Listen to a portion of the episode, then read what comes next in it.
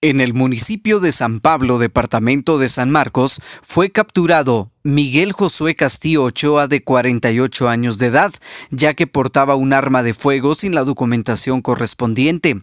Castillo se encontraba dentro de una discoteca en la zona cero del referido municipio. Agentes de la Policía Nacional Civil, tras realizar una serie de allanamientos, le solicitaron la solvencia de la misma.